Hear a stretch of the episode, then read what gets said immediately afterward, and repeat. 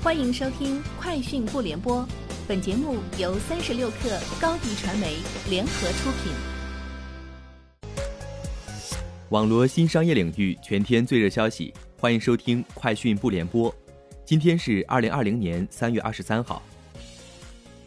天眼查数据显示，近日北京博学互联教育科技有限公司成立，该公司由字节跳动有限公司的全资子公司。北京星云创技科技有限公司百分百持股。北京博学互联教育科技有限公司成立于二零二零年三月十七号，注册资本一百万人民币。公司经营范围包括教育咨询、市场调查、公共关系服务、基础软件服务等。法定代表人为李飞。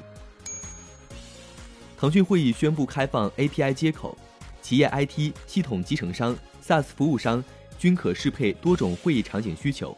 同时支持 Android、iOS、Windows、macOS 以及 Web 端平台全覆盖。介绍称，通过腾讯会议 API 进行二次开发，企业能够实现与腾讯会议的连接，一键创建会议、修改会议、查询会议信息等功能。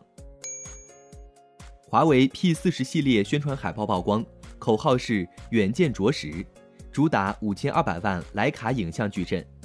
华为此前已经预热。华为 P 四十系列手机将采用四曲面屏幕，曲面屏进一步设计。现在数码博主特米曝光了华为 P 四十 Pro 的真机图，可以看到双打孔前置摄像头附近的高清图，其曲面过渡十分圆润，而且屏幕与顶部边框的距离很窄。三十六氪获悉，美团点评在港交所公告称。于二零二零年三月二十号，员工根据首次公开发售前雇员股份激励计划行使购股权，发行 B 类普通股三点九八万股，每股发行价五点二四九五港元。此外，根据首次公开发售后股份奖励计划奖励股份的归属，而于二零二零年三月二十号发行 B 类普通股股份六十一万股。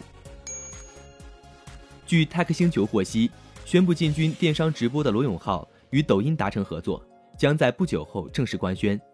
据知情人士透露，除流量扶持外，合作涉及金额为六千万元。罗永浩也将很快在抖音中开启带货之路。对此，字节跳动和罗永浩方面尚未回复。